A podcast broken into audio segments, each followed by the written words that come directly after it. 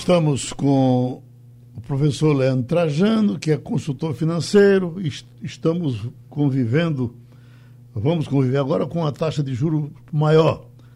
Uh, essa Selic, doutor, que a gente sempre eh, estava torcendo para que ela caísse, e depois a inflação começou a crescer e alguém disse, olha, tem que subir o juro para interferir nisso. Então, dessa vez, vamos de 4,25 para 5,25. Com isso, qual o efeito prático disso? A inflação é, é, é, fácil, é mais fácil controlar a inflação quando a taxa de juro cresce? Bom dia, Geraldo. Bom dia a todos os ouvintes.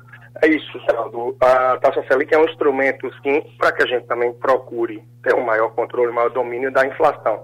E na crescente que ela tem aí, atingindo mais de 8, né? 8,35 nos últimos 12 meses, já estava se apontando, reunião após reunião do Copom, esse aumento da taxa Selic. E isso aconteceu mais uma vez ontem com aumento por cento, né?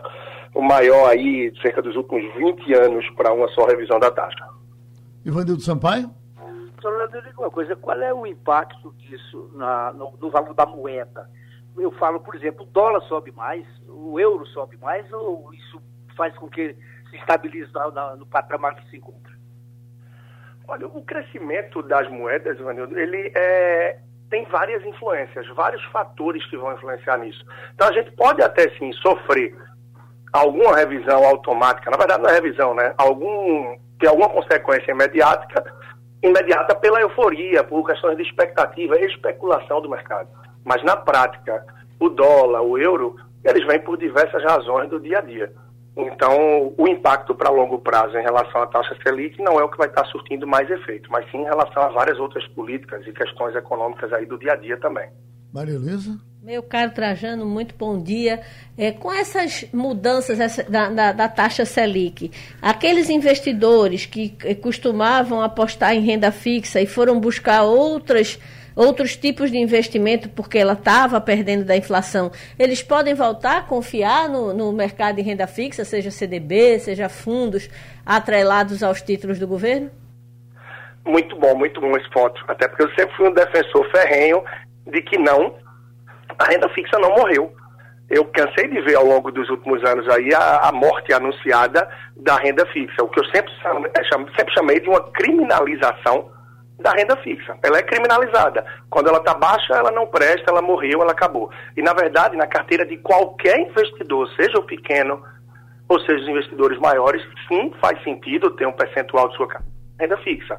Mas no momento em que a taxa Selic começa a subir, você pode se posicionar mais ativos que estão aí nessa classe da renda fixa. Vai fazer mais sentido para o balanceamento de sua carteira. Então, sim, há uma tendência agora de mais pessoas de perfil conservador, por exemplo, se sentirem mais seguras, mais tranquilas na renda fixa devido a esse aumento do retorno que ela dá. E também a relação risco-retorno.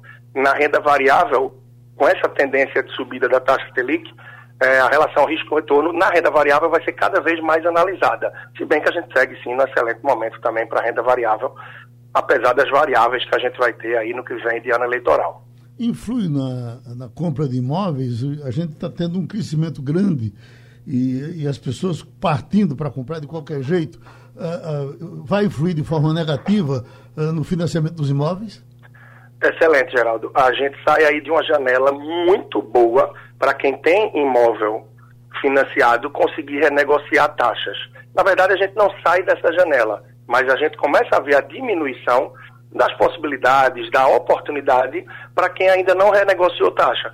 De agosto, setembro para cá, eu tive contato com amigos, enfim, clientes, eventos, com muita gente que conseguiu readequar e reposicionar sua taxa de financiamento imobiliário. Afinal, a taxa Selic é a taxa básica de juros. Então, quando ela está mais baixa, como a gente teve no ano de 2020, o crédito consignado ele fica mais acessível, empréstimo pessoal, ah, financiamento imobiliário, todos os juros que são regidos por ela, eles caem.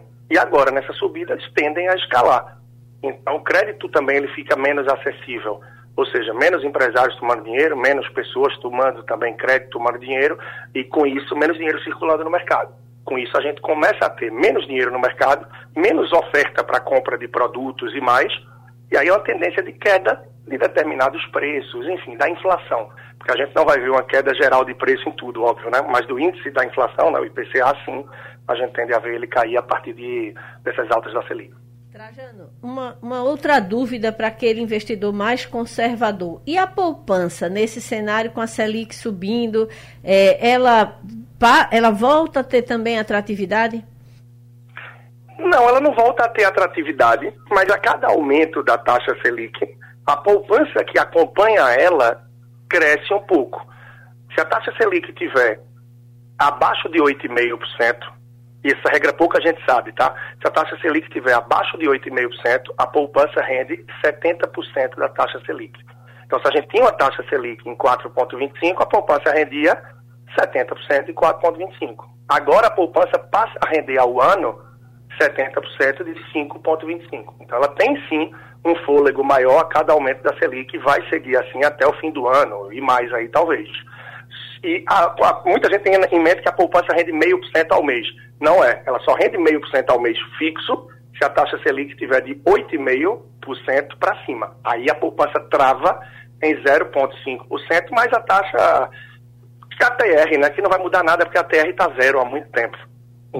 Tem um analista aqui que diz: com o aumento da Selic, os ganhos da poupança nos fundos de investimento DI e nos títulos do Tesouro Selic aumentam por tabela. Uh, essa melhora ajuda inclusive a compensar parte do poder de compra que a inflação está corroendo, destacam os gestores de recursos. Mas o retorno real, aquele que fica acima da inflação, ainda está negativo. O que é que ele está dizendo aqui? Muito bom, Geraldo. Ele está dizendo o seguinte, né? É, a gente passa a ganhar mais nos investimentos. Isso para quem tem investimento e na renda fixa. Então a pessoa é beneficiada porque apesar de estar tá com crédito menos acessível e com a inflação, o preço do combustível crescendo, o preço do arroz, do feijão, enfim, vários itens crescendo, quem investe pelo menos está tendo um ganhozinho maior ali. Só que esse ganho ainda não é suficiente para superar a inflação. Porque nos últimos 12 meses, se a gente for ver junho de 2020 e junho de 2021, a gente tem 8,35 acumulado da inflação. E a gente tem uma taxa Selic acumulada no mesmo período que é inferior a isso. Então a gente não tem um ganho real. Ou seja, se você bota o seu dinheiro no Tesouro Selic, Tesouro Selic é um dos tesouros aí do Tesouro Direto, que ele rende 100% da taxa Selic. Ou seja, ele rende a taxa Selic. Se ver quanto você ganha no Tesouro Selic e quanto a inflação está levando, você não tem um ganho real. A inflação está 8,35% e a Selic dos últimos 12 meses, eu não sei ela precisamente aqui, mas vamos dizer que hipoteticamente está na casa dos 4 e tal, 5 e tal. Tá? Não é o número mais preciso, mas só para referência da gente. A inflação ainda está comendo, ainda está dando em cima da taxa Selic nesse sentido. Agora, para 2022, a gente já tem uma expectativa, sim, de ganho real. De ganho real. A inflação tende a cair e com o aumento da taxa Selic, a gente passa a ter ganho nesse sentido. Maria? É, então, nesse contexto em que a gente ainda tem perspectiva de, de, do nosso dinheiro não sobreviver nem à taxa de inflação, o que é que o pequeno investidor pode fazer para garantir, pelo menos, que o dinheiro não se corroa? É, é, se ele não tem muita experiência de colocar dinheiro na bolsa, de, de, de, fazer apostas, porque bolsa não deixa de ser uma grande aposta, né? No que vai subir, no que está baixo. Então você precisa ter todo um conhecimento para estar tá operando ali. O que é que o pequeno investidor faz para tentar, pelo menos, não perder da inflação? Ah, muito bom, muito bom. Se o investidor, por mais que ele seja pequeno, mas se ele tiver um conhecimento, que de fato nem todos têm na Bolsa, ele vai conseguir perceber melhor os efeitos que a Bolsa vai trazer, a título de você estar tá investindo numa empresa que vai te agregar no longo prazo. Bolsa, no geral, é bom para investidores que pensam no longo prazo, que focam nisso. No curto prazo, o risco é muito maior. Então, o investidor pequeno que tem um perfil mais conservador e que ele quer estar tá na renda fixa, ele tem sim alternativas que podem trazer um ganho real, ou seja, um ganho acima da inflação. Só que você vai ter que procurar produtos né, financeiros, CDB, enfim. Por exemplo, vamos focar no CDB que tem muito aí em bancos, em corretoras e cooperativas e mais, tá? No caso cooperativa aí é um produto diferente, o RDC, no mesmo sentido. Você vai procurar produtos que rendam mais de 100% do CDI.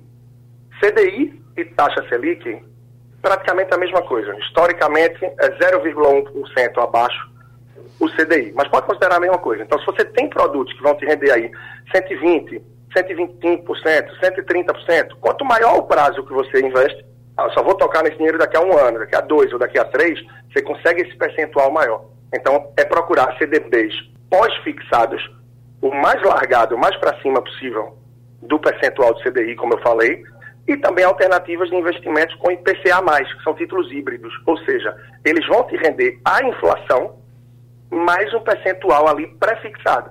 Isso já te garante, se ele vai render a inflação mais 3%, automaticamente você vai ganhar a inflação mais 3%, ou seja, você vai ter um ganho real. Então, focar nesses produtos, sim, faz bastante sentido. Produtos de crédito privado nesse sentido, CDBs de, de, de diversos bancos, tá? títulos públicos, como o título Tesouro Direto, que oferece tanto pós-fixado, né? você vai ter título aí como o Selic, para investimento de curto prazo, como você vai ter IPCA+, o Tesouro IPCA+, para quem está pensando em longo prazo. Aposentadoria, enfim, investimento aí para longuíssimo longo prazo. É, são algumas alternativas, tá? Que podem contribuir nesse sentido. Pronto, a gente agradece a participação outra vez do professor Leandro Trajano, colaborando aqui com as nossas finanças.